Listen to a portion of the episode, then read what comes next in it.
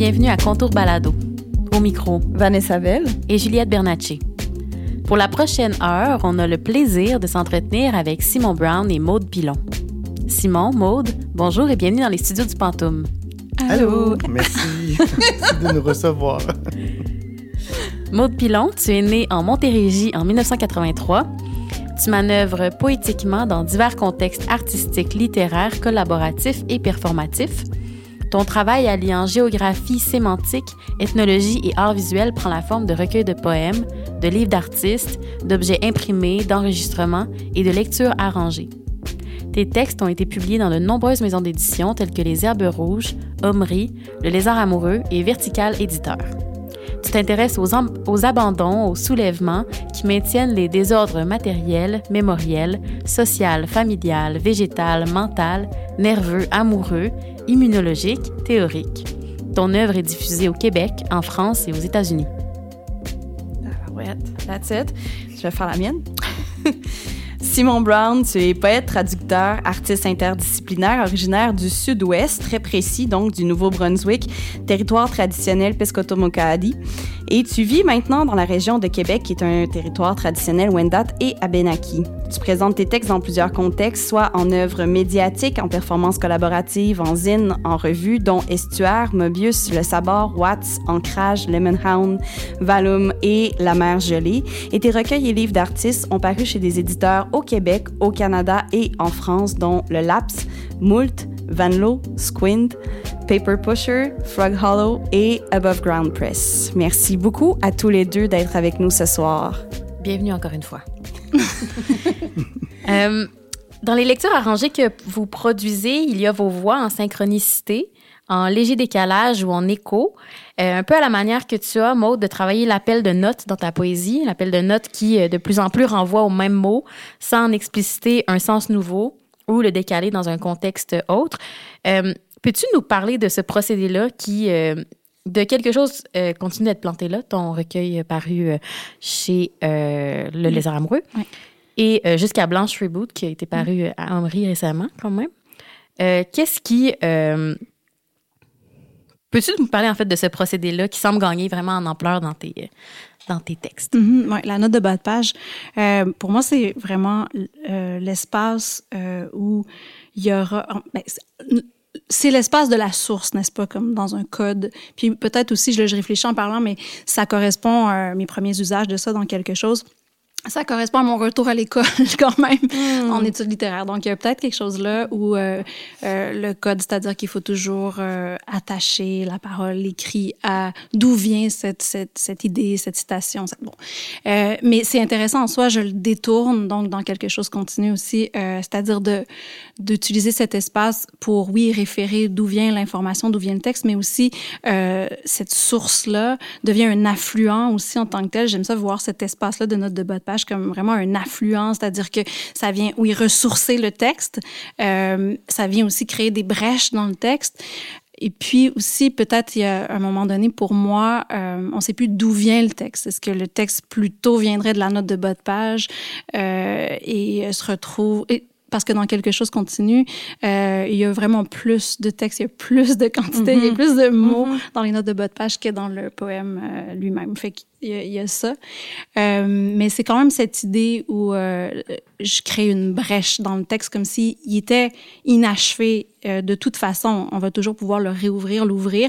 Et puis, évidemment, il y a tout la- la- l'acte de lecture qui s'en vient. Donc, je suis consciente de ça. C'est aussi un espace que j'utilise pour, euh, pour le laisser euh, dans la lecture euh, possible d'inverser les deux. Comment vous lisez les notes de bas de page dans mon texte? C'est-à-dire, lisez-vous en tournant la page la note avant le texte? Parce qu'il y en a qui me disent qu'ils lisent toutes les notes de bas de page dans, dans un livre avant de lire le texte. Wow. Je suis toujours surprise.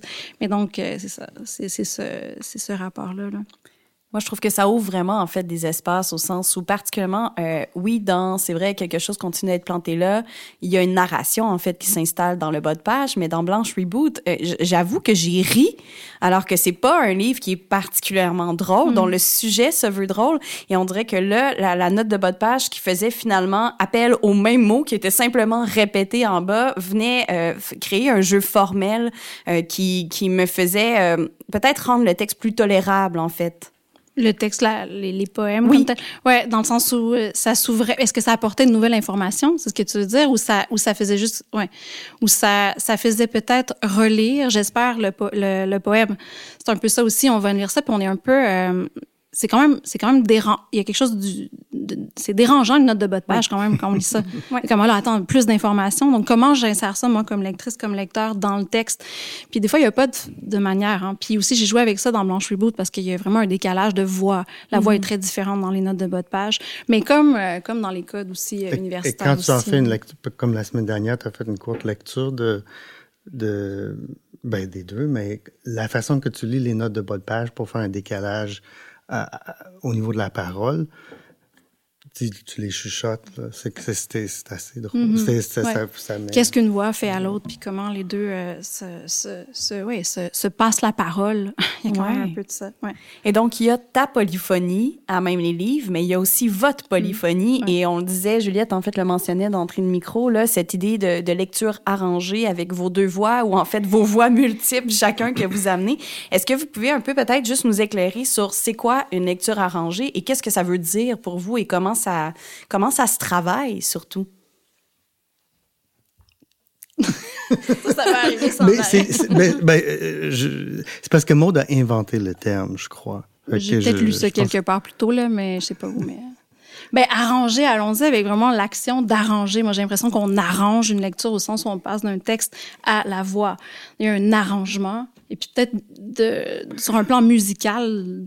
Mais en fait, la, la pièce qu'on vient qu'on a développé pour le podcast, c'est peut-être un bon exemple parce qu'en fait, on, met ça même peut-être trop en évidence, mais à la base, c'est de la parole, c'est la voix qu'on enregistre, on transcrit et ensuite qu'on remet par la suite, qu'on remet en parole. Fait qu'il y, a un passage qui est comme, je pense que pour nous, c'est c'est pour nous, euh, c'est pour rendre ça pour rendre ça vivant pour nous, là, je mhm. crois, pour, euh, pour, euh, pour, mettre la, la, ben, pour mettre le processus de l'avant aussi, je pense, comme on l'a fait de façon peut-être même trop évidente dans, le, dans la, petite pièce. Là. Puis arranger aussi, euh, tu sais, concrètement, là, dans le cadre de nos collaborations, ça veut dire aussi mettre en voix le texte, puis le rater, euh, se tromper de mots, euh, le lire ensemble, euh, puis euh, pas lire le bon bout. Ça veut dire répondre à l'autre pendant que le, texte est supposé être lu, mais là la parole arrive. ça veut dire donc retourner à l'écriture nécessairement. Parce que plus on fait des allers-retours, plus on augmente le risque de d'accident, puis de d'imperfection et, et toutes les petites choses imprévues, mais qui pour nous donne le, le, injecte, non, c'est pas injecter, c'est pas le mot juste, mais euh, qui, euh, qui font euh, surgir la poésie de la chose. Là. Mm-hmm. ouais. Si on peut s'exprimer comme ça, je sais pas. Ben oui, vous pouvez absolument vous exprimer comme vous voulez. C'est votre pensée, c'est vous qu'on veut mettre en lumière aujourd'hui. Et donc, euh, on, on, parle de cette polyphonie. Vous parlez aussi de la manière dont vous arrangez les textes, comment vos voix se répondent. Et, et je pense qu'on pourrait pas euh, avancer dans cette discussion, discussion-là sans mentionner euh, le, le duo que vous formez parfois ensemble, parfois en parallèle aussi, euh, en ce sens où il y a beaucoup de, de chemins de traverse. Puis surtout, on, on, sent que dans votre manière de travailler, il y, a, il y a un plaisir qui est palpable, il y a de la joie, il y a du jeu aussi. Et donc, euh, on, on, aimerait savoir, euh, bien que vous ayez donc effectivement des pratiques euh, respectives, qu'est-ce qui fait, qu'est-ce qui vous intéresse en fait dans la rencontre de vos univers et de vos voix? On avait formulé des réponses différentes à ça. Je, regarde mes notes, mais. Euh, mais. Euh, parce que je sais pas. De, Mais de mon point de vue, c'est que pour des, pour des personnes euh, qui sont dans la création, pour des personnes, on pourrait dire, qui, qui font de la création, des personnes créatrices, euh, la collaboration, c'est la plus belle façon d'être ensemble. Fait le jeu euh, surgit de ça comme de façon inévitable, d'une certaine manière, parce que c'est c'est le fun d'être ensemble. Euh, c'est peut-être un peu simpliste comme façon de le voir, mais euh, Mm-hmm. C'est très beau. C'est la base. Quand on pense aux enfants aussi, à ce geste-là très simple, c'est ça aussi. Ça, peut être juste, c'est le fun d'être ensemble. Ça peut être une réponse. Je pense, à la, je pense aussi à se donner du jeu. Euh, quand tu dis jeu, moi, je pense à ça parce que euh, écrire ensemble, mais même écrire, euh, juste écrire. Oui, parce qu'on est déjà ensemble quand on écrit, parce qu'on est avec la lectrice, le lecteur. on, est, on se met ensemble d'une certaine manière, mais là, on se met ensemble dès le départ.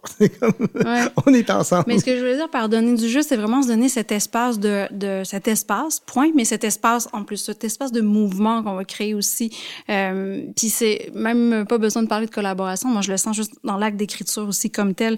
Euh, c'est plus de ce jeu-là, moi, que je, parce que c'est pour moi c'est très sérieux en fait. Euh, cette dynamique-là de donner du jeu, puis donner du mouvement, puis donner un rythme. Mais c'est, écrire, c'est de, c'est de, c'est de créer un système aussi. Mais ce système-là, euh, on le règle. Puis là, tu parles de joie, mais moi, la joie peut arriver justement là où, il y a le dérèglement hein, qui va se pointer. Mm-hmm. Donc, euh, ce jeu, si, si, on veut utiliser le mot jeu, pour moi, c'est un jeu très sérieux au sens où euh, euh, on arrive peut-être dans, des, dans une démarche ou dans ma façon d'approcher l'écriture, en tout cas, à, à résister au sens souvent. Et c'est une proposition quand même, euh, cette résistance-là est une proposition très concrète là, que, je, que je fais en regardant, en approchant le monde, puis en le voyant, puis en le proposant après par l'écriture. Donc, euh, ouais, je, je, je, glisserais sur, sur, le jeu, je, je ferais glisser la notion plutôt sur se donner un jeu. C'est sérieux, mais le fun à la fois. il y a du plaisir, il y a de la joie, mais je préciserais que la joie est là où tout se dérègle, puis aussi d'accepter, puis de, de de, de, maintenir ce dérèglement-là aussi, mais par, par soin, en fait. On veut soigner le, lecteur et la lectrice aussi pour lui donner une possibilité à elle et à lui de, de, aussi de trouver sa règle ou, ou peut-être de pas en trouver aussi. D'être dans cet espace déréglé. Ou de trouver son, son, son, sa, zone de, de, de, pas de confort, mais sa zone de, de, lecture, parce que j'allais dire de compréhension, mais c'est parce que la personne peut, la personne lectrice peut ne pas comprendre puis être dans sa zone le fun pareil. ah oui, moi, ça m'arrive souvent quand je vous lis, je dois l'avouer. Là, dans Sphinx, là, il y a des longs bouts où j'avais aucune idée de ce qui se passait, mais j'avais beaucoup, beaucoup de plaisir, puis j'étais pleinement avec l'écriture et avec... Bon, moi, je reviens avec l'idée de jeu. Je suis très d'accord que le jeu peut être très sérieux, mais il y avait quelque chose qui ou voyons le jeu peut-être comme un engagement. Il y a mm. quelque chose qui m'engageait mm. à essayer de décoder ou, simplement à, suivre mm. là où vous vouliez aller en me disant, ben tiens, j'ai aucune idée de ce que je vis, mais ce que je vis est très excitant. Ben, à ce moment-là, tu es dans le même espace que nous d'abord, parce que nous non plus. souvent, on ne sait pas exactement. Mais ben, ça, c'est pas, pas original, mais, mais quand même, c'est souvent, on ne sait pas ce qu'on fait. Puis après, ah, OK.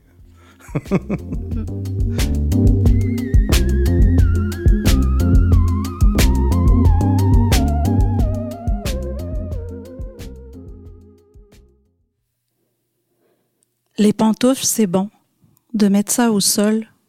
En fait, tu dis les pantoufles, c'est bon. De mettre ça au sol. Mais en fait, ce que tu dis, c'est que les pantoufles, c'est pas bon de mettre ça sur le sofa.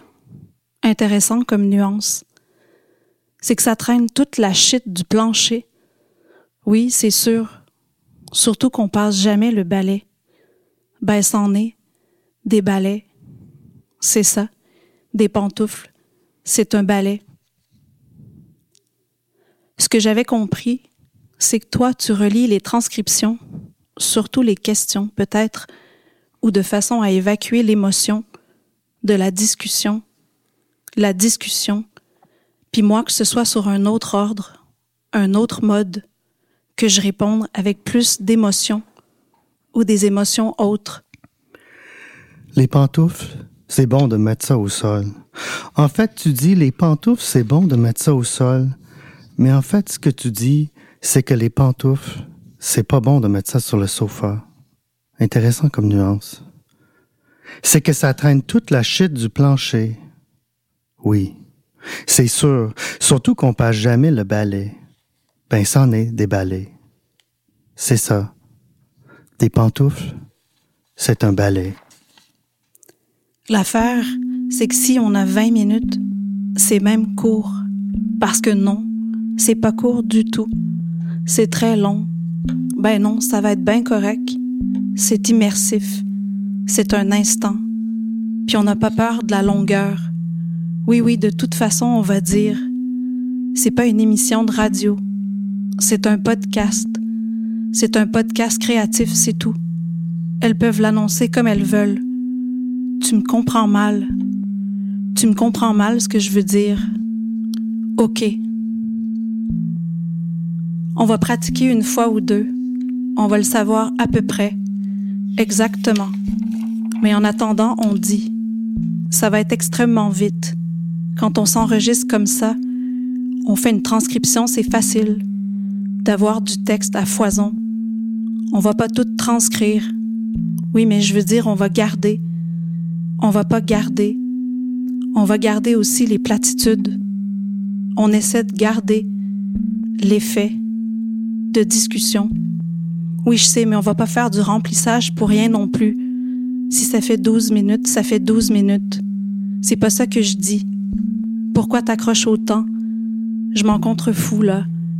Parce que t'avais l'air obsédé par ça. Non, je suis obsédée par le fait qu'on prenne notre temps.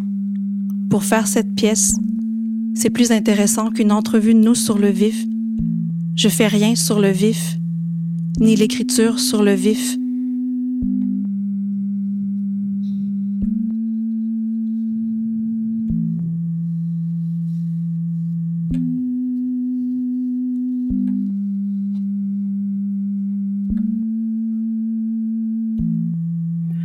La pensée c'est quoi pour toi La pensée c'est quoi pour toi La pensée c'est quoi pour toi La pensée c'est quoi pour toi La pensée c'est quoi pour toi La pensée c'est quoi pour toi La pensée c'est quoi pour toi La pensée c'est quoi pour toi La pensée c'est quoi pour toi La pensée c'est quoi pour toi La pensée c'est quoi pour toi La pensée c'est quoi pour toi ben, une pensée, ça peut être genre, une pensée, c'est un, c'est quelque chose qui arrive à la conscience. C'est plus large que l'écriture, mais c'est l'écriture. Mais j'aime pas tant le mot poème ou poésie parce que ça referme le mot pensée comme si ça définissait une manière de penser, alors que, tu sais, penser, c'est juste que la pensée, c'est déjà de la poésie.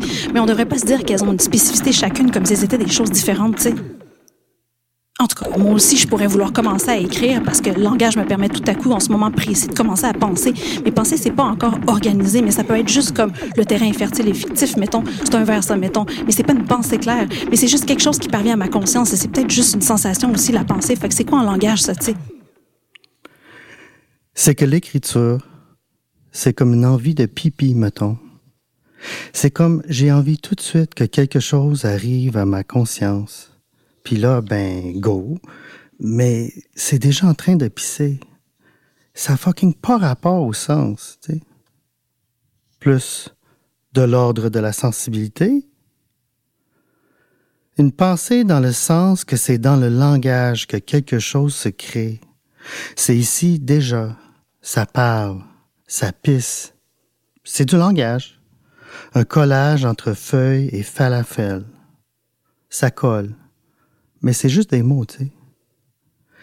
C'est là que l'idée de la traduction arrive pour moi. Une envie, une envie, une envie, une envie, une envie. Parce que souvent, c'est la traduction de quelque chose qui est intraduisible. Une sensation ou une ambiance ou une, euh, énergie. Dans un une rêve. Envie tu comprends pas. Mais c'est très senti. Oui, Une on peut le sentir. C'est très particulier, c'est comme le sous-sol quand j'étais petit. Une envie. Mélangé avec mon chat aujourd'hui. Une envie. Et une feuille. Une et une envie. machine. Une envie. Hmm. Un fragment qui émerge de façon mystérieuse. Un, A, est un B. Un B est un C. Un A est un B est un A est un B est un C.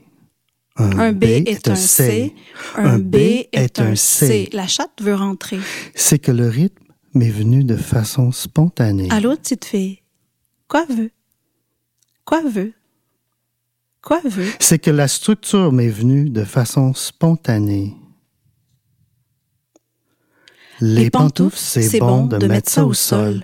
En fait, tu dis les pantoufles, c'est bon de mettre ça au sol. Mais en fait, ce que tu dis, c'est que les pantoufles, c'est pas bon de mettre ça sur le sofa. Intéressant comme nuance. C'est que ça traîne toute la chute du plancher. Oui, c'est sûr. Surtout qu'on passe jamais le balai. Ben, c'en est des balais. C'est ça. Des pantoufles, c'est un balai. L'écriture est liée à une forte envie, une forte envie, une forte envie d'utiliser le langage, mais peut-être pas une envie, peut-être pas une envie, peut-être pas une envie de dire.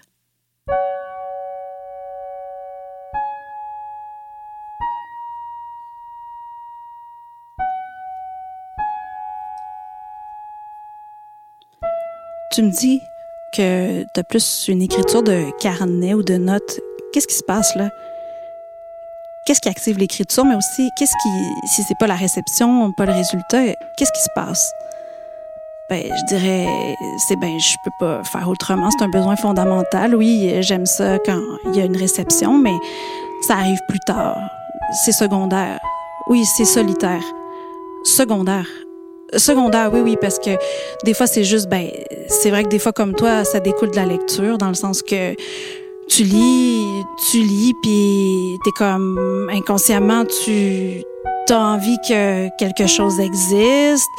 C'est comme, ben, j'aime ça beaucoup, mais j'aimerais ça que ce soit un peu plus comme ça. Ça, c'est bon, mais c'est trop conservateur. Ça, j'aime ça, mais c'est trop émotif dans ce sens-là. Ben, j'aimerais ça qu'une affaire existe, que j'arrive pas à articuler, pis là... Mais c'est quoi une affaire qui existe? Un corps ou un poème. Ça prend un corps pour écrire un poème. Mais le corps astral peut s'en occuper. On a deux corps? Tu savais pas? C'est peut-être ça la base de tes problèmes. On a deux corps? Mais, mais il est où le corps astral? En haut. En haut de quoi?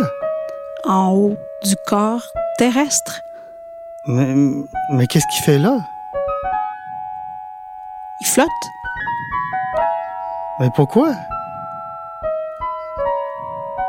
Pourquoi pas?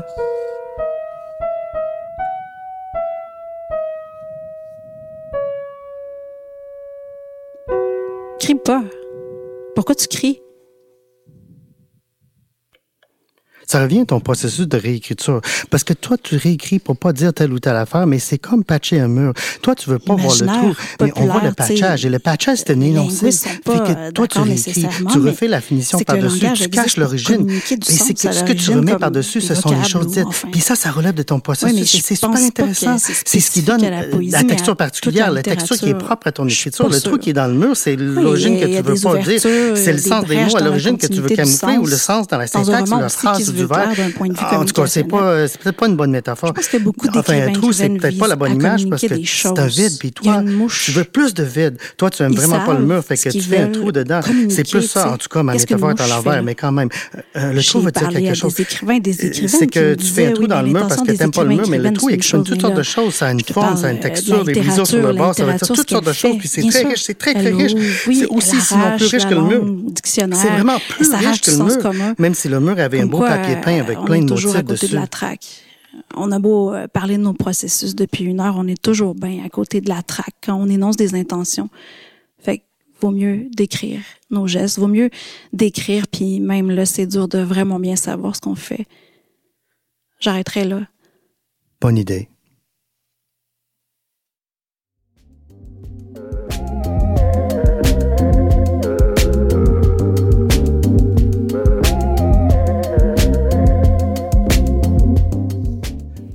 Par curiosité, comment ça se module, mettons, une perf comme vous, vous le faites pour, en ce moment pour, euh, pour le balado? Comment ça se module? Est-ce que l'écriture vient d'une certaine manière? Comment, comment ça se... C'est quoi le moteur, là, tu sais? Ben, c'est une, bonne question parce que concrètement pour ce balado, c'est le balado. Mm-hmm. C'est-à-dire qu'on va parler de nos processus d'écriture, ce qu'on est vraiment, on se sent vraiment choyé de pouvoir le faire. On trouve d'ailleurs un petit euh, un petit commentaire, mais il n'y a pas beaucoup d'espace pour parler des processus de création. Donc, on est vraiment content que vous nous offriez un peu de temps pour ça. Puis donc, euh, là, la joie de, à l'annonce de ça, puis on, décide de faire une œuvre autour de ça, en fait, de se dire, ben parlons donc de nos processus d'écriture entre nous, voir ce qui arrive, mais euh, mais euh, il y avait quand même une conscience déjà de, de façonner une mhm. pièce sonore là, quand on se met à parler Parce qu'il faut dire que probablement, d'une certaine manière, si je peux me tromper, mais pour chaque projet qu'on fait ensemble, en tout cas, on, choisit une démarche, puis euh, cette démarche-là change à chaque fois. Je sais pas pourquoi on fait ça, parce qu'on on veut, on veut se rendre la vie difficile, mais, mais euh, on se met, on s'impose un peu ce défi-là. Donc, on, on a, on s'est donné un défi euh, ou un dispositif là, de de par, enfin, de, discussion, de jazette, dans le fond, d'enregistrement et ensuite de traduction, ensuite de mise en. Mais ça, c'était seulement pour cette pièce-ci. À chaque fois, c'est un peu différent. Mais il y a souvent cet aller-retour entre la page et la parole. Je pense que ça, c'est comme une constante, par exemple, de d'essayer de capter le langage ordinaire, le langage parlé, et de, de, mettre en relief les accidents qui surgissent et les, ben, en fait, la poésie non intentionnelle, peut-être d'une certaine manière. Oui, ce qui dérange. Euh. Oui, c'est ça. Puis de. Fait ça, c'est une constante, mais ça, la démarche comme telle change à chaque fois, je pense. Contour balado gossip, là, vous êtes un couple dans la vraie vie. euh, parce que là, on, on, parle de vos pratiques euh, respectives et communes, euh, mais je suis quand même curieuse d'aller de, d'aller dans ce gossip-là pour savoir à, à, partir de quel moment est-ce que c'est mm. apparu? Est-ce que ces allers-retours-là étaient déjà existants dans une préphase de connaissance ou est-ce que, à force de travailler justement parallèlement, il y a eu des, des accidents, comme vous les appelez, ou des interventions ou des interruptions l'un de l'autre? Euh, sais, jusqu'avant, euh, on changeait du tapis ensemble dans une. Euh, on travaillait ensemble, on changeait du tapis. Fait que non, je sais pas, c'était peut-être déjà. Ça non, mais on a toujours été dans des, des, des échanges poétiques, je pense. Mais c'est pour ça que je nomme ça, c'est parce que déjà peut-être, ouais. Ouais, ça a toujours été là. on n'avait pas le choix que de faire des projets ensemble de toute façon, je pense. Hmm, ça s'est imposé. Moi, je pensais que tu allais poser une question sur à quel moment on commence à se chicaner dans le processus. non, il n'y a pas de chicane le vendredi soir, donc on enregistre un vendredi Parce que ça, on essaie de l'intégrer. On essaie de l'intégrer aussi, tu sais, comme d'accepter toutes les, tous les... Euh, les tensions, les moteurs, les, le bon, le mauvais, tout ça. Parce qu'il y a un peu de chicane aussi dans mm-hmm. cette pièce, là, comme « T'arrêtes pas de... Tout ça. Mm-hmm. En tout cas, quand tu es par toi-même, Simon, j'imagine que tu peux moins te chicaner, quoique je suis certaine que tu trouves des moyens créatifs de le faire. j'ai envie, euh, j'ai envie de t'amener toujours autour de la voix là sur euh, ce cycle-là que tu avais offert de conférences performées. Euh, donc, je pense à Simon Brown, l'Institut temporaire d'études littorales ou la conférence performance et discussions informelles avec l'artiste ou encore comme Porte-parole de l'établissement fictif, l'Institut temporaire d'études littorales Simon Brown présente sous forme de conférence les résultats d'une recherche sur le littoral Chaleroy, la mer, la flaque d'eau, la pensée magique et l'asphalte. Qu'est-ce que c'est une conférence performée? Et, est-ce qu'il y a une filiation euh, avec laquelle elle va euh, s'accoler, par exemple? Hmm. Ben, c'est qu'à cette époque-là, il faut dire ce projet-là date d'il pas d'il y a dix ans, mais à cette époque-là, parce que je n'ai pas fait d'études en, en, littérature, en poésie, tout ça, mais j'étais plutôt dans le monde des arts visuels puis de la performance, des arts interdisciplinaires. Mais je cherchais tout le temps à, à des formes où je pourrais faire de la poésie par la bande ou par euh, Ouais, par la bande, si, si, on veut. Fait que de prendre une forme euh, qu'on pourrait dire euh, une forme euh, qui, qui, met, qui met la voix de l'avant, pardon, qui met le langage de l'avant, puis de, de, détourner cette forme-là. Euh, je pense que je faisais beaucoup ça à cette époque-là, puis ça m'a ça m'a quand même amené à plus à faire de la poésie, plus à temps mm. plein, si on veut. Mais euh, la conférence, c'était c'était c'était de je pense que l'idée c'était de, de, de prendre une forme langagière qui est assez plate à la, à la base, puis euh, de, de, la détourner, puis d'en faire autre chose, puis de faire un... Mais dans ce cas-là, c'était de faire une sorte de récit onirique, euh, euh, poético-délirant, euh, avec une forme très, très plate. Là. Puis je faisais aussi des... Euh, ben, tu sais, comme je faisais des des, des, diagrammes en même temps. comme, oui, tu as un genre de board euh, blanc. J'ai vu de ces conférences filmées. Des, euh... des, genres de délire euh, diagrammatique, là, je sais pas trop comment dire ça, mais, euh, mais c'était comme un moment un peu, euh, euh, comment t'appelles ça, pas intermédiaire. Ouais, intermédiaire. peut-être? Oui, où je faisais des performances, puis je, mais j'écrivais de plus en plus, donc ça m'a comme un peu. Mais c'était une forme, le, qui était le fun à, détourner parce que c'est d'emblée très, très rigide puis plate. C'est aussi l'espace de, de, savoir. Euh, oui, c'est ça. Oui, c'est un bon point. Tandis que tu, tu le trans...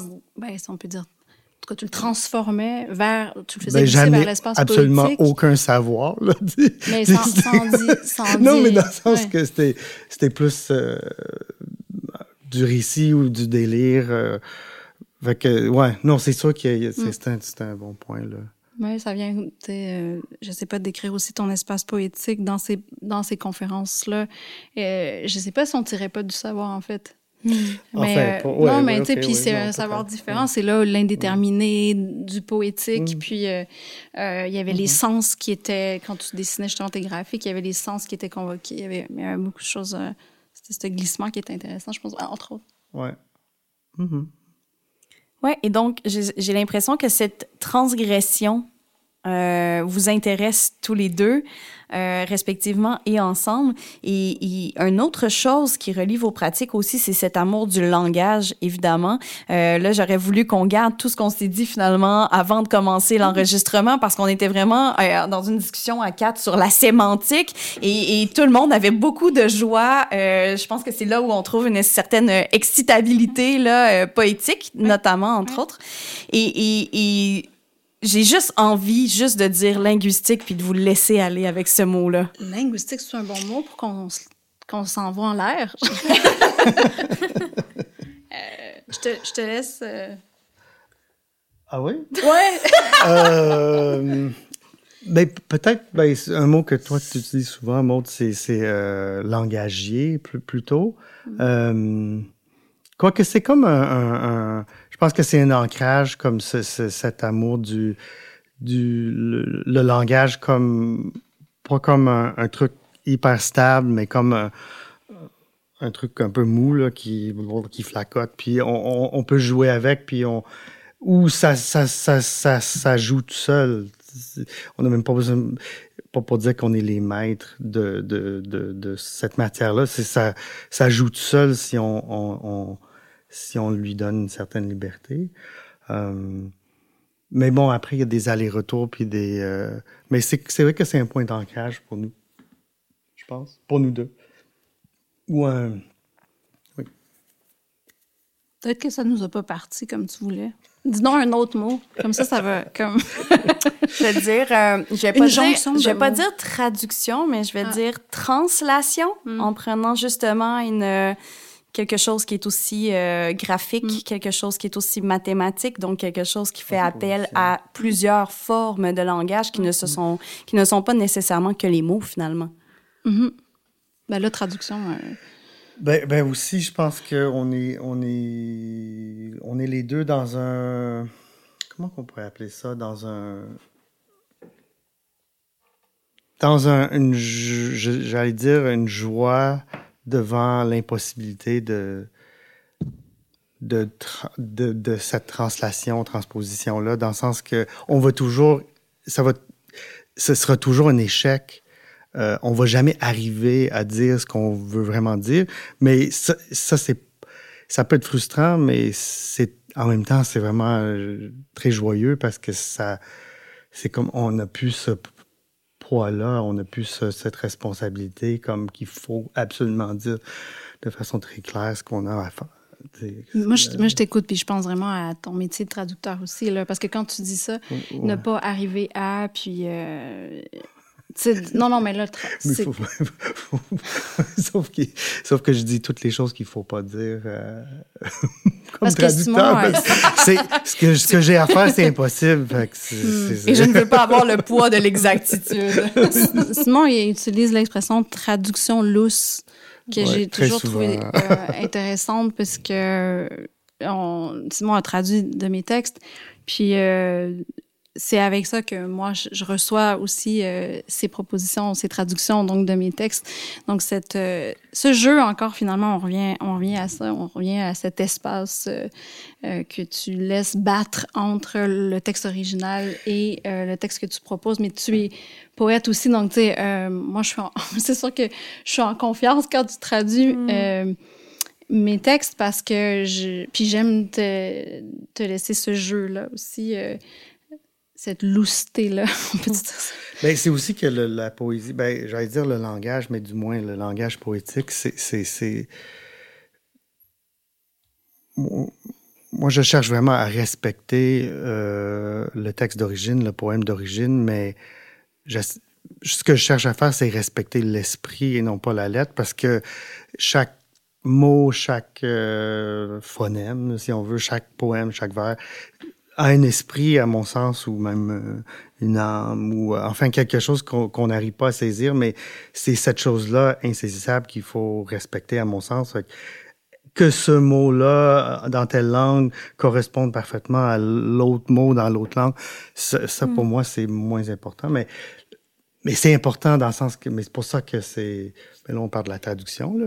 oui, mais j'ai souvenir, j'ai eu la chance aussi que tu traduises certains de mes poèmes et mhm. j'ai souvenir que tu m'avais écrit pour me dire, euh, je trouve que ton rythme est intéressant. J'ai du plaisir à suivre ton rythme parce que le langage rebondissait. Puis tu disais, ah tiens, euh, tout à coup, euh, est-ce que ça te dérange si finalement c'est pas vraiment ce qui est écrit que je vais traduire, mais c'est plutôt peut-être le rythme ou l'intention?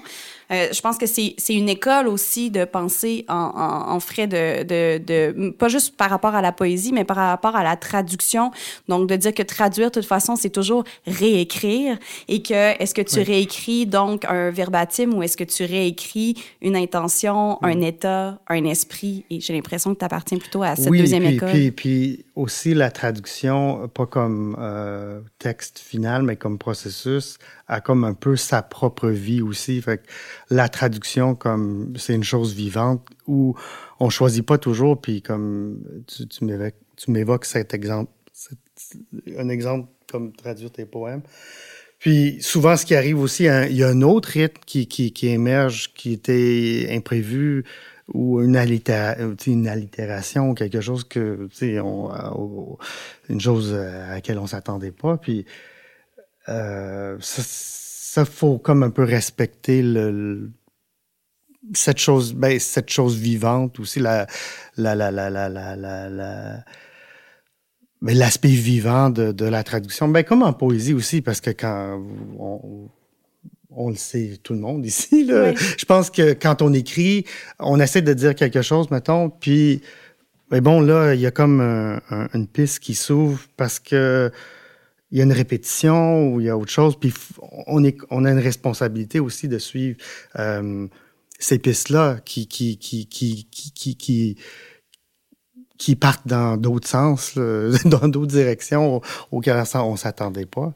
Puis c'est un peu notre, c'est une responsabilité aussi, d'une certaine manière, qui est aussi importante que la responsabilité envers le sens, euh, envers le sens, si on veut.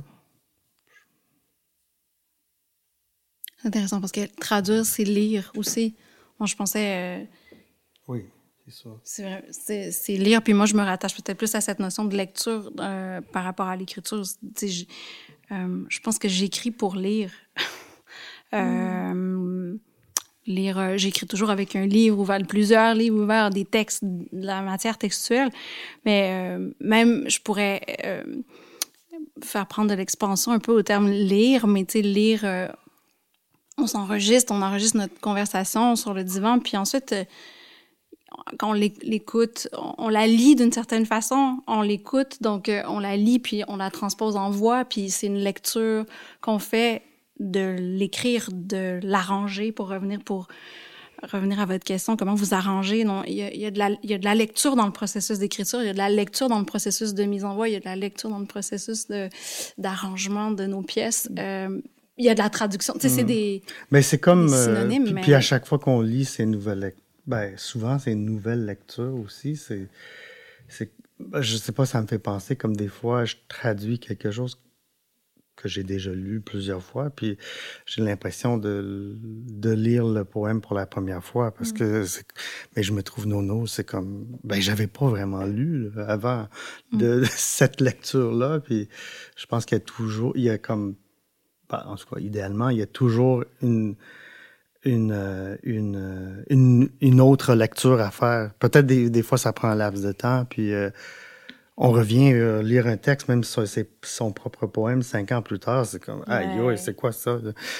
que ce soit positif ou négatif, des fois c'est négatif aussi, mais, mais peu importe, c'est juste, c'est fou combien euh, c'est une chose qui se renouvelle, la lecture. Ben, écrire, c'est offrir une lecture mmh. à des gens. Oh, mais... Enfin. En fait, c'est que c'est tellement beau. Pourquoi est-ce qu'on rajouterait des mots sur ce que vous dites? Euh, Juliette, est-ce que tu veux euh, m'aider dans cette reprise de contrôle, une tentative de, de, diriger une discussion?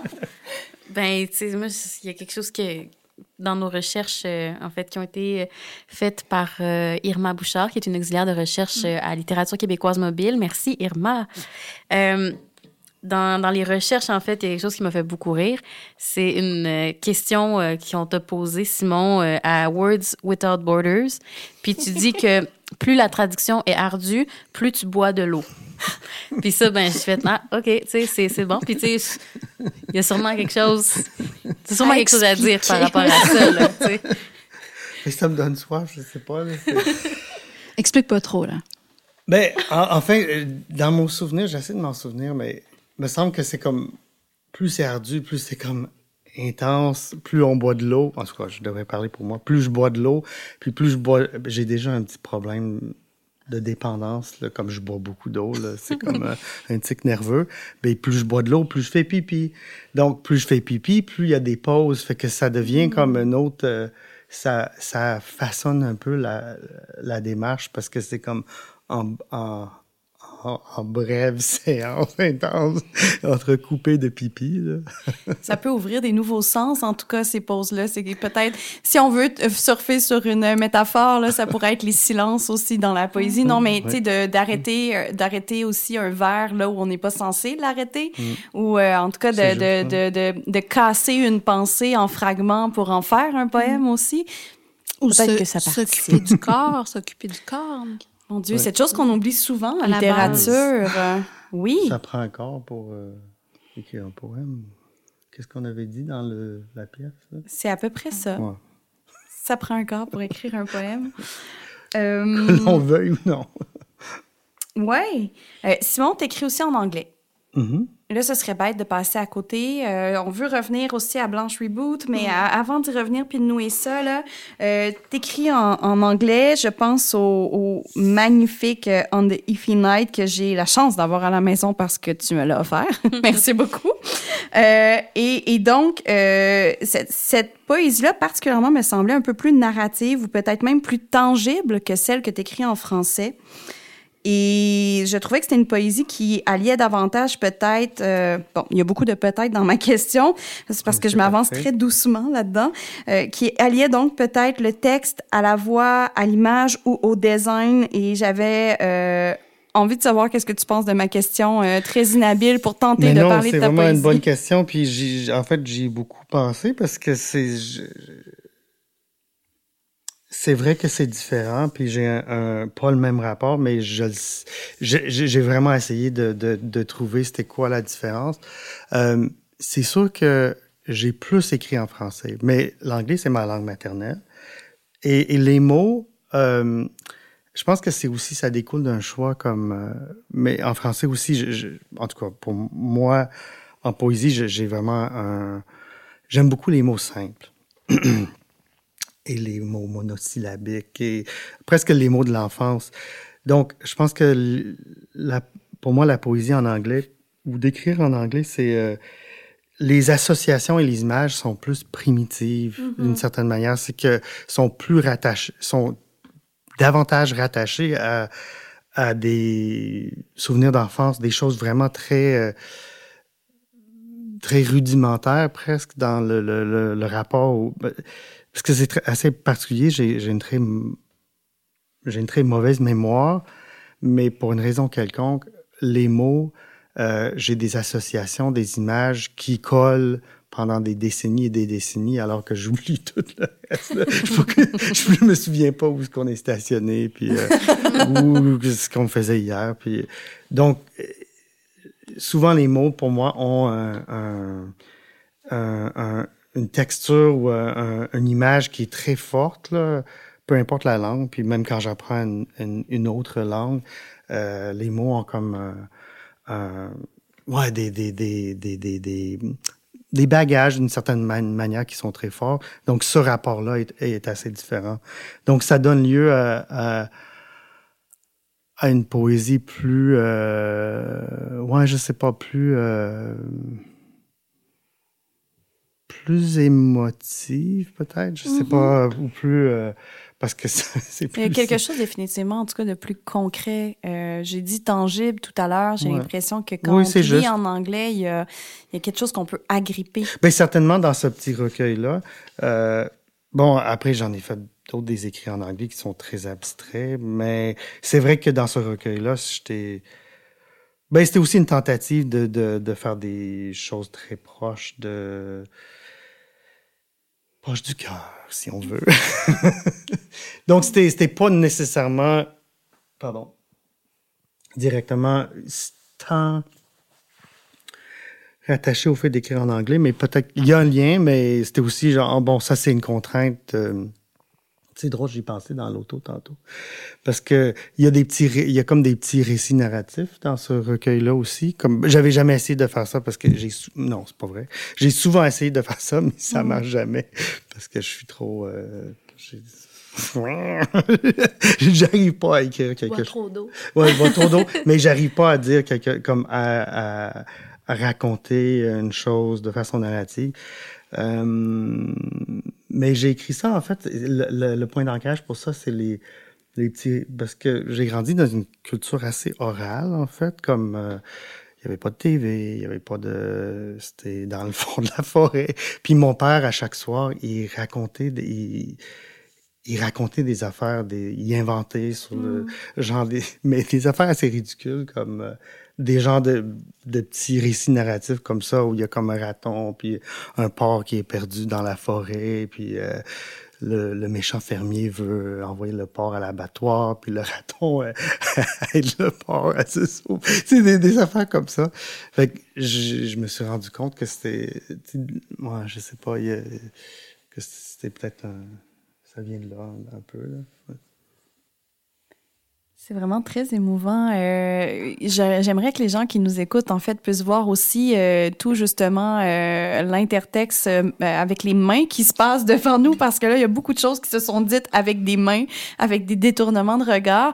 Et euh, avant de laisser Juliette enfiler sur un autre sujet, j'aimerais quand même, peut-être que peut-être que je, je, dépasse les limites du faisable, mais de mettre sous lumière ce, ce rapport affectif que tu as nommé, qui était peut-être plus difficile dans l'écriture est-ce que tu te sens euh, confortable de d'ouvrir un peu sur l'expérience justement de sortir peut-être euh, de, de, de ce flou-là qui est une matière que vous travaillez pour aller vers quelque chose plus près du cœur, comme tu l'as nommé? Mais pour moi, c'est toujours très affectif. Je ne sais pas si pour toi c'est pareil, mais pour moi, c'est rarement pas assez comme prenant sur le plan affectif, que ce soit abstrait, parce que même des projets où ça a donné lieu à des écritures plus abstraites. Pour moi, ça peut très...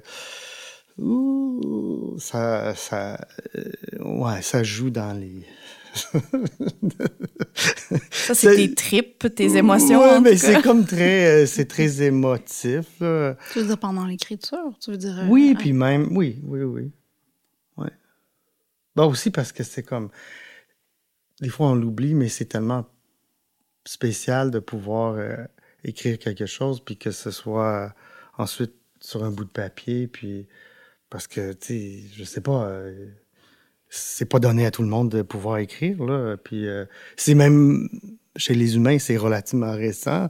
Fait qu'on aurait pu naître il y a comme, ben, même il y a 200 ans, ou même l'année dernière, ou même, je veux dire, même il y a, admettons, il y a 10 000 ans, naître dans une culture où il n'y a pas d'écriture, ça, aurait pu, on sait pas, ça aurait pu, puis euh, c'est vraiment comme un privilège de pouvoir écrire. Là. Fait que ça, juste ça, c'est c'est très c'est oui c'est c'est pas rien là. Juste que ça nous vienne, on se dit souvent, juste que ça nous vienne comme ça de transformer euh, ce qui se trouve autour de nous, euh, d'avoir, je sais pas, ce réflexe, je vais nommer, ouais, je vais nommer ça réflexe de transformer euh, en, en phrases, en un petit bout euh, de langage qui tient à peine, qui est fragile, mais qu'on se met à aimer.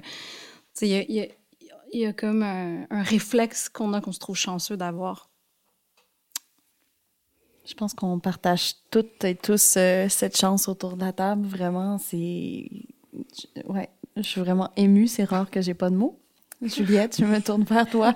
Mais peut-être aussi quand on vient pas d'un contexte artistique mm. à la base aussi. Euh, euh, ce qui est mon cas, c'est que je ne savais pas que ça existe, qu'on pouvait faire ça quand j'étais jeune. Fait ça n'a pas toujours été dans mon, dans ma, ma sphère de conscience, si on peut dire. Dans ma conscience, on peut créer quelque chose, puis ça existe. C'est, c'est débile, là, tu sais. Je sais pas que. puis en plus d'avoir une. Après, euh, de pouvoir le partager en, communauté. puis euh, c'est l'autre niveau. Comme là, vous nous invitez, on peut en parler, on échange, puis on est là ensemble. oui, ça n'arrive pas tous les jours. Oui, on, plus, on, de. Mais oui. Hmm. Je poursuivrai avec toi, Maude. en fait, euh, je vais juste lire un extrait de Blanche Reboot, puis je veux que tu nous en parles. Quand je chante les poèmes de Blanche, il s'agit d'électricité et il s'agit de dents garanties. Si les airs de ces poèmes mis en chanson ont été oubliés, il s'agit de les réinventer et il s'agit de les perdre de nouveau dans une transcription approximative de la dictée vocale. Il y a, plusieurs points d'exclamation aussi. J'ai pas très la voix exclamative, mais sachez-le. C'est une écriture en lisant la sienne, en poutre transversale, en ciment flatté, en plombage électrique. C'est mêlant, c'est mordu avec soin. Roux, roux, roux. Euh, ben oui, j'ai. Ben là, on parlait justement de, communauté littéraire. Euh, puis il y, a eu ce projet où euh, je suis tombée donc sur l'œuvre de Blanche Lamontagne sans vraiment euh, savoir, en sachant seulement euh, la chose suivante, qu'elle était la première euh, femme poète à avoir publié. sûrement pas la première femme poète, on va, on va découvrir, je suis sûre. mais, mais publié. Puis donc, seulement avec ça, je suis allée, j'ai commencé à lire encore le processus de lecture est, est super important, mais euh, donc, sans contexte, euh, je me rends compte que je sais lire. Je sais lire parce que euh, je détecte tout de suite euh, poésie du terroir, Québec, certaines époques. Et là, ça m'emmerde un peu. Et, euh, et la chose suivante dont je, suis un peu plus curieuse sur qui est Blanche la montagne, là j'apprends l'autre chose suivante qui est elle a mis pas elle-même mais beaucoup de sa poésie en chanson, mais les airs de ses chansons sont perdus maintenant. Euh, et donc moi qui ne sais pas chanter et qui euh, qui donc peut pas avoir accès aux partitions ou aux airs de ces chansons, je je, je me mets à chanter euh, comme comme je peux, comme comme je pense, comme le texte me, me le dit. Euh, en fait, j'ai un livre sous, sous, la main qui est l'anthologie de, de, Blanche Lamontagne. Donc, c'est par la lecture de quelqu'un que j'entre dans son œuvre quand même. Donc, je chante l'anthologie qui a hmm. été, qui c'est une lecture donc dirigée et que je fais, c'est dirigé donc par David Lonergan qui a constitué cette anthologie. Mais euh, donc, je suis consciente aussi que c'est, euh, je suis déjà dans la lecture de quelqu'un euh, et le fait de chanter Blanche. C'est, ça devient assez, on parlait d'émotion, ça devient émotif assez rapidement. Et j'ai besoin de me distancer de ça parce que là, c'est déjà plus ma lecture, parce que c'est comme pas moi qui sais pas chanter et tout. C'est, c'est, ça devient très, une expérience très de lecture, comme si c'était quelqu'un d'autre qui la lisait. Et j'ai besoin de, d'aller encore plus loin là-dedans et j'utilise donc la technologie, la dictée vocale, ce que j'explique parce que ce, cet extrait que tu lu, euh, Juliette, c'est dans l'introduction du livre où on m'a demandé d'expliquer ce que j'ai fait dans le livre, euh, le processus euh, et donc, j'utilise la dictée vocale pour euh, altérer encore plus cette lecture. Et euh, surtout, euh, j'utiliserais le mot, la, non, pas la dégrader, la transformer. Dégrader au sens où j'ai perdu le texte original très rapidement et je chantais ce que la dictée vocale me donnait. Mm-hmm. Et ensuite, ce chant-là aussi était remis dans la dictée vocale. Je rechantais encore. Donc, il y avait, c'est pour ça que je suis dégradation, mais, mais là, c'est positif dans le processus de Blanche Reboot parce que j'arrive à, à une, matière textuelle qui est, qui est très autre et qui me propose une lecture que je sens qui est pas la mienne et qui qui, qui, qui est là, euh, qui m'est offerte, en fait. Et, euh, et là, j'écris à partir de ça. Mais donc, euh, on pourrait voir dans Blanche Reboot tout ce processus de, de, filiation ou de recherche de filiation, mais où, où euh, parce qu'on m'en a parlé aussi comme ça, comme comme euh, de travailler avec Blanche Lamontagne euh, 100 ans plus tard, euh, euh, après qu'elle soit qu'elle ait écrit. Est-ce qu'il y a une recherche de filiation? Mais c'est mais pour moi ça a été vraiment non pas de de m'occuper d'un leg qu'elle m'aurait qu'elle m'aurait fait et donc pas de m'inscrire tant en filiation mais en amitié avec elle. Et c'est vraiment important cette nuance là en amitié avec elle au sens où je parler une langue avec elle maintenant. Et c'est un peu impossible aussi. Cette, ce, projet était un peu impossible. Mais euh, parce que je pense, puis là je reviens à ton mot linguistique, moi je dirais langue. Euh, une langue m'intéresse, une langue apparaît dans Blanche Reboot et euh, je suis attentive à cette langue-là qui apparaît. J'essaie de la manier comme je peux et je la sens autre. Je me l'approprie un peu par bout, mais donc la langue est quelque chose qu'on parle maintenant au présent entre nous ensemble et c'est là où elle se fait.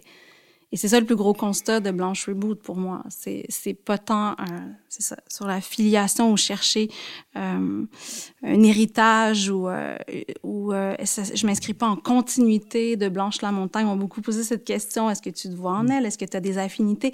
C'était pour moi l'idée de parler ensemble pour faire vivre une langue.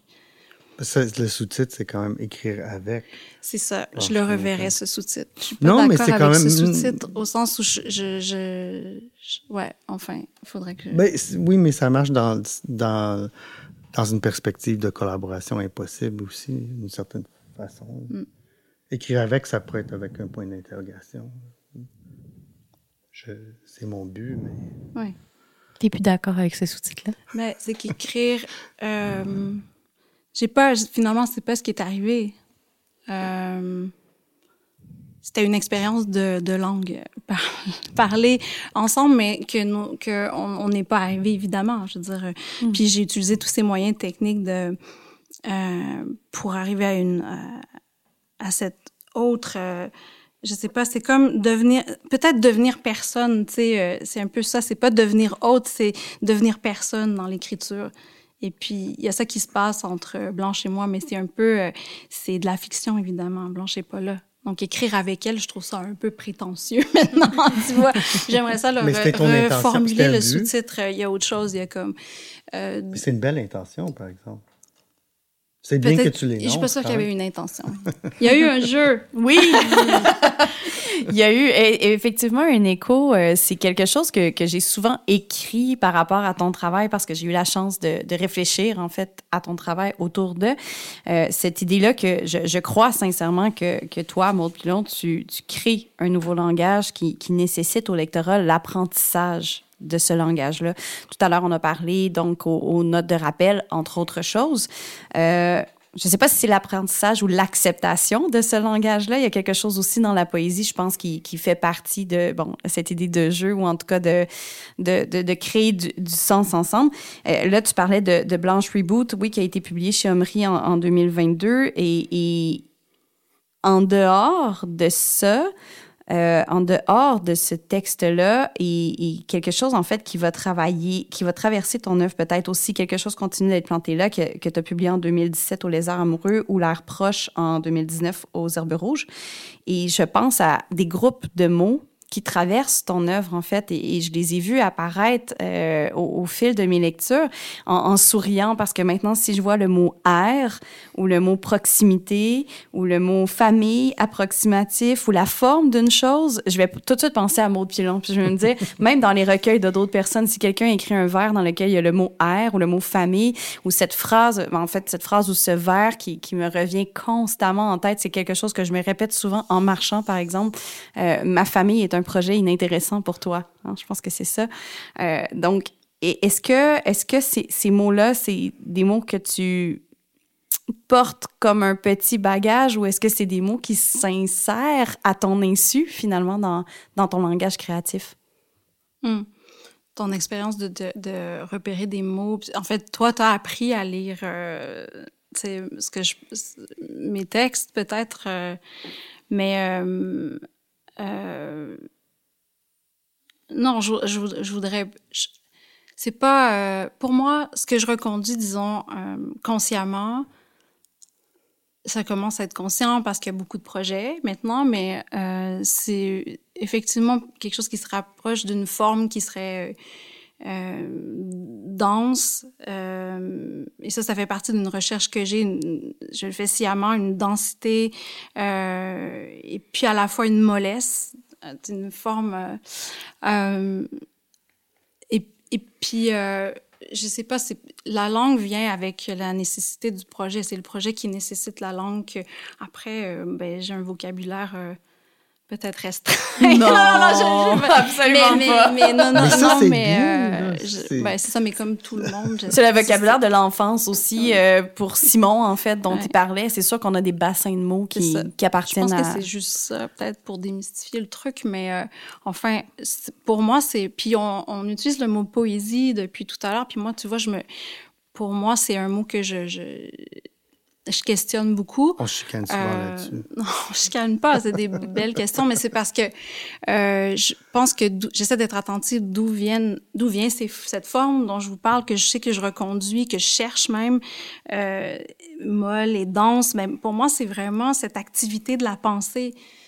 Euh, puis la pensée, là, c'est comme on l'a dit dans la pièce, c'est pas clair. Puis c'est pas, pour moi, la pensée, je le dis comme quelque chose de très corporel. Mm. C'est ça qui, qui, euh, qui m'intéresse, c'est-à-dire comment elle saute, comment elle, elle euh, aboutit pas, comment elle se cherche, euh, comment elle est trouée, comment elle n'y arrive pas. Et puis après, on, si moi je, je, suis attentive à ça, ben ça donne des textes que ça donne. Puis vous pouvez appeler qui le veut, peut l'appeler poésie, mais moi, je, moi en tout cas, je sais d'où ça vient.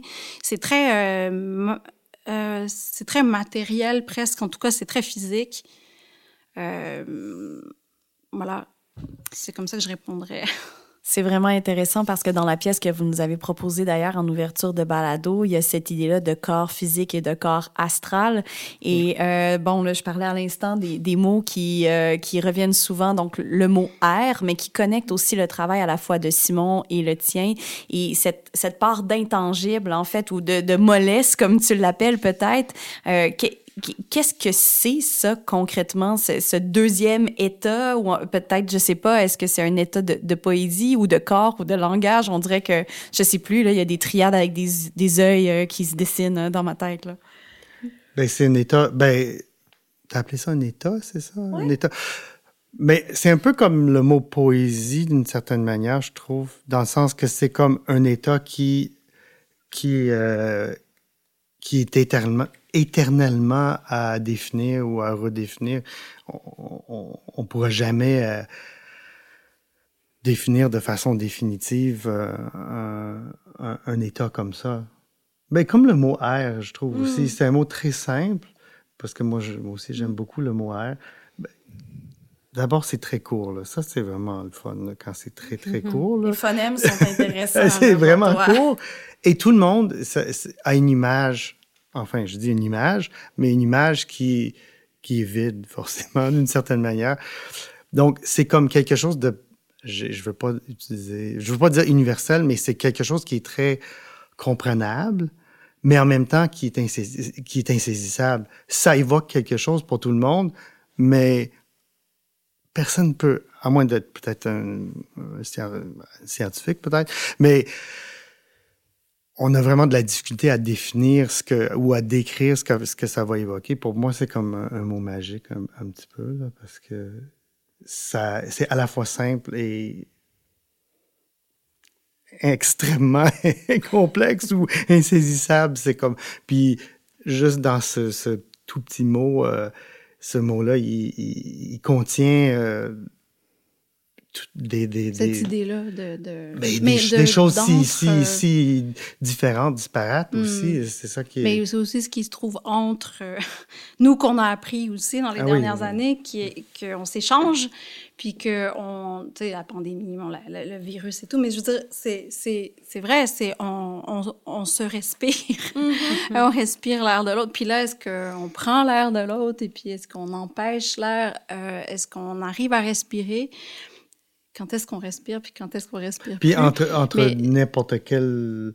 Comme on prend deux, deux entités, deux êtres vivants euh, ou, non vivants, il y a ça entre nous. Mm-hmm. C'est quelque chose qui, qui est là, qui qu'on partage, mais qui, qui nous sépare aussi. Mm-hmm. Fait que c'est... c'est comme quand même, ça contient tout ça. C'est génial. On ne peut pas parler contre l'air. C'était pas le but. ni de gossip, ni de parlage dans le dos de l'air ce soir. Non, non. Euh, ne sera toléré. Je pense qu'il va être au courant. Il va se rendre compte. Il y a peut-être une dernière chose sur laquelle j'aimerais qu'on glisse là avant euh, avant de se quitter euh, parce que je, je, nous connais Juliette et moi et je sais qu'on pourrait continuer ça pendant vraiment plusieurs jours avec vous deux. Euh, mais non, mais je vois euh, l'intérêt dans nos yeux à dire oui, oui, oui, dis-moi plus.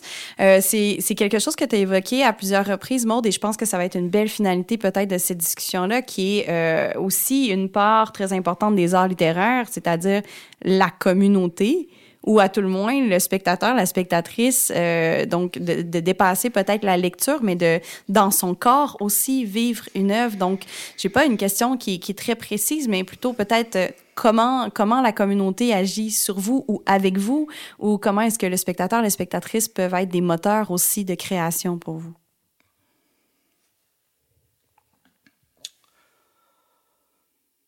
Ben, en tout cas, en ce qui me concerne, je trouve qu'il n'y a pas de. Il n'y a pas de. Enfin, comment je pourrais dire ça? Il n'y a, pas, il y a pas nécessairement de différence entre quelqu'un qui écrit et quelqu'un qui lit, ou quelqu'un qui lit et qui écrit. Ou, euh, ça, idéalement, c'est des, c'est euh, comme une toile de, de, de vase communicant où euh, il y a toujours des allers-retours parce que de lire quelqu'un d'autre, euh, on, est influencé par ça, on entend la... Parce qu'en en tout cas, je parle pour moi, mais moi, je suis très influencé par toute parole que j'entends, dans le sens que j'entends une bribe de... Fait que ça peut être euh, la brigadière scolaire, ou ça peut être un autre poète, ou ça peut être quelqu'un qui lit quelqu'un d'autre, ou qui me lit, ou que je lis. toutes ces choses-là, sans vouloir dire que tout est pareil, mais tout ça est comme c'est comme une sorte de, de... qu'est-ce que je suis en train de décrire avec Il y a un terreau. Moi, je vois un terreau. Tu fais des semis. Il y a des doigts qui sont dans la terre. Il y a peut-être des vers. C'est comme. Ça, tout ça, c'est grouillant puis c'est vivant mm. et, et, idéalement, il y a des allers-retours constants dans tous les sens, euh, tellement qu'on peut même pas s'en rendre compte. Euh, donc, c'est un peu ça, idéalement, du moins, euh, une communauté, mais on est en communauté avec, avec des personnes vivantes qu'on connaît, des personnes vivantes qu'on connaît pas, des personnes qui sont plus là. Tout ça est, tout ça est comme c'est comme une toile ou euh, ben, plutôt peut-être un genre d'entremêle, comme un genre de boule tout entre, je sais pas. Mais ça amène à réfléchir sur l'indiscipline aussi, euh, comment est-ce que les choses sont pas, comment les, euh, parce que tu parles de communauté au pluriel, on est dans des communautés.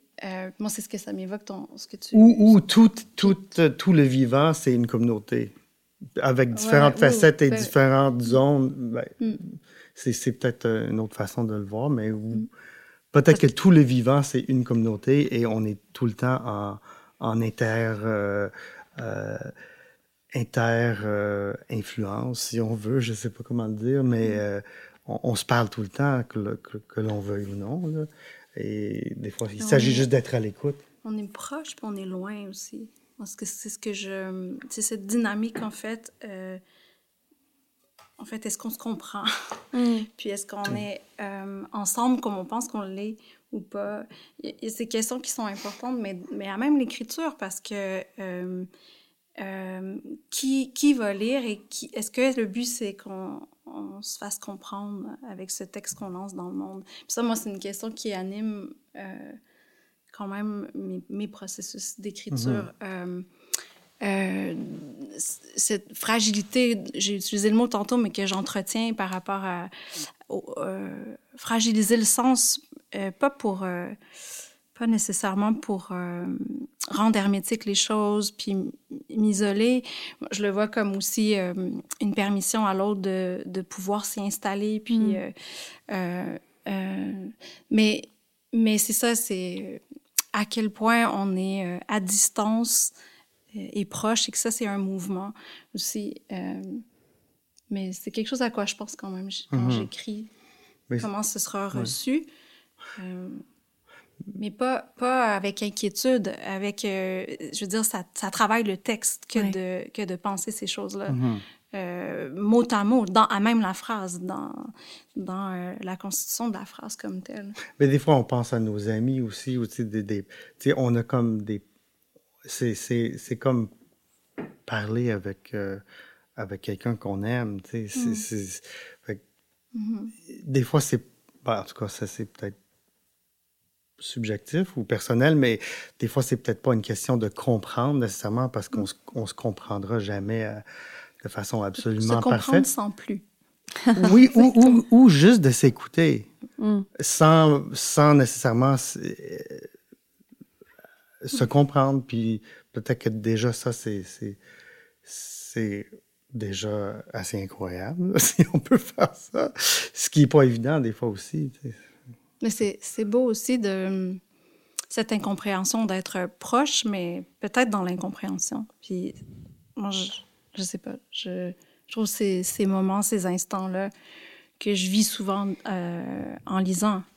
Euh, ce qu'on appelle poésie ou autre chose, mais ou autre chose, mais euh, devant euh, des œuvres d'art en général aussi. je pense qu'il y a une fonction là peut-être de, de l'art, c'est-à-dire de nous amener dans ces espaces où on, ne comprend pas tout, puis de, de, de, se regarder, puis de rester là, de se maintenir là un ben, moment. L'hospitalité comme on peut être reçu, comme on peut être reçu sans enfin, des fois, devant une œuvre, on, on est reçu sans, sans, sans, que la compréhension nous soit donnée. Là. Puis euh, c'est un beau cadeau aussi parce que... Mais d'être rejeté par une œuvre aussi, ça peut être... Euh, je veux dire, il peut y avoir quelque chose de... Non, mais il y a quelque chose définitivement dans le mouvement qui t'intéresse, oui, euh, Maude, ben dans l'aller-retour. Que, ce soit pas fixe, ouais, que les choses soient pas euh, réparables, qu'ils soient en bris constant, puis mhm, qu'on mhm. soit dans De toute façon, ça, c'est comme un constat face à la vie, face au réel, comme mhm. d'accepter, d'assumer ces, ces brisures-là qui font partie de, de, de de nous, tu sais, puis de, de, d'assumer ça dans l'écriture et dans la lecture. Euh, Ben, c'est quelque chose qui revient souvent chez tous les auteurs et les autrices, là, cette idée de, d'écriture comme un mouvement, en fait. Et euh, regardez-moi bien aller dans ce mouvement-là d'aller-retour. Donc, euh, on considère que euh, ça, c'est un premier, un premier pas, une première discussion pour les auditrices et les auditeurs qui ont passé cette heure-là avec nous et avec vous. Et donc, on les invite bien sûr à, à, à fréquenter vos œuvres, qu'elles soient euh, papier ou qu'elles soient vivantes. C'était absolument fascinant. Euh, merci beaucoup, Simon Brown, Maud Pilon, d'avoir passé tout ce temps-là avec nous. Ben, merci à vous. Merci à vous. Et donc, vous écoutiez Contour Balado avec Simon Brown et Maude Pilon, une coproduction de Contour Poésie en collaboration avec Littérature québécoise mobile, Le Pantoum, Choc et Transistor Média. À la recherche, Irma Bouchard. À la réalisation et aux entrevues, Juliette Bernatchez et Vanessa Bell. Rendez-vous sur nos plateformes pour découvrir l'ensemble des rencontres avec des artistes au parcours exceptionnel, aux talents soufflants pour qui les mots, la littérature, sont un moteur de création. À bientôt!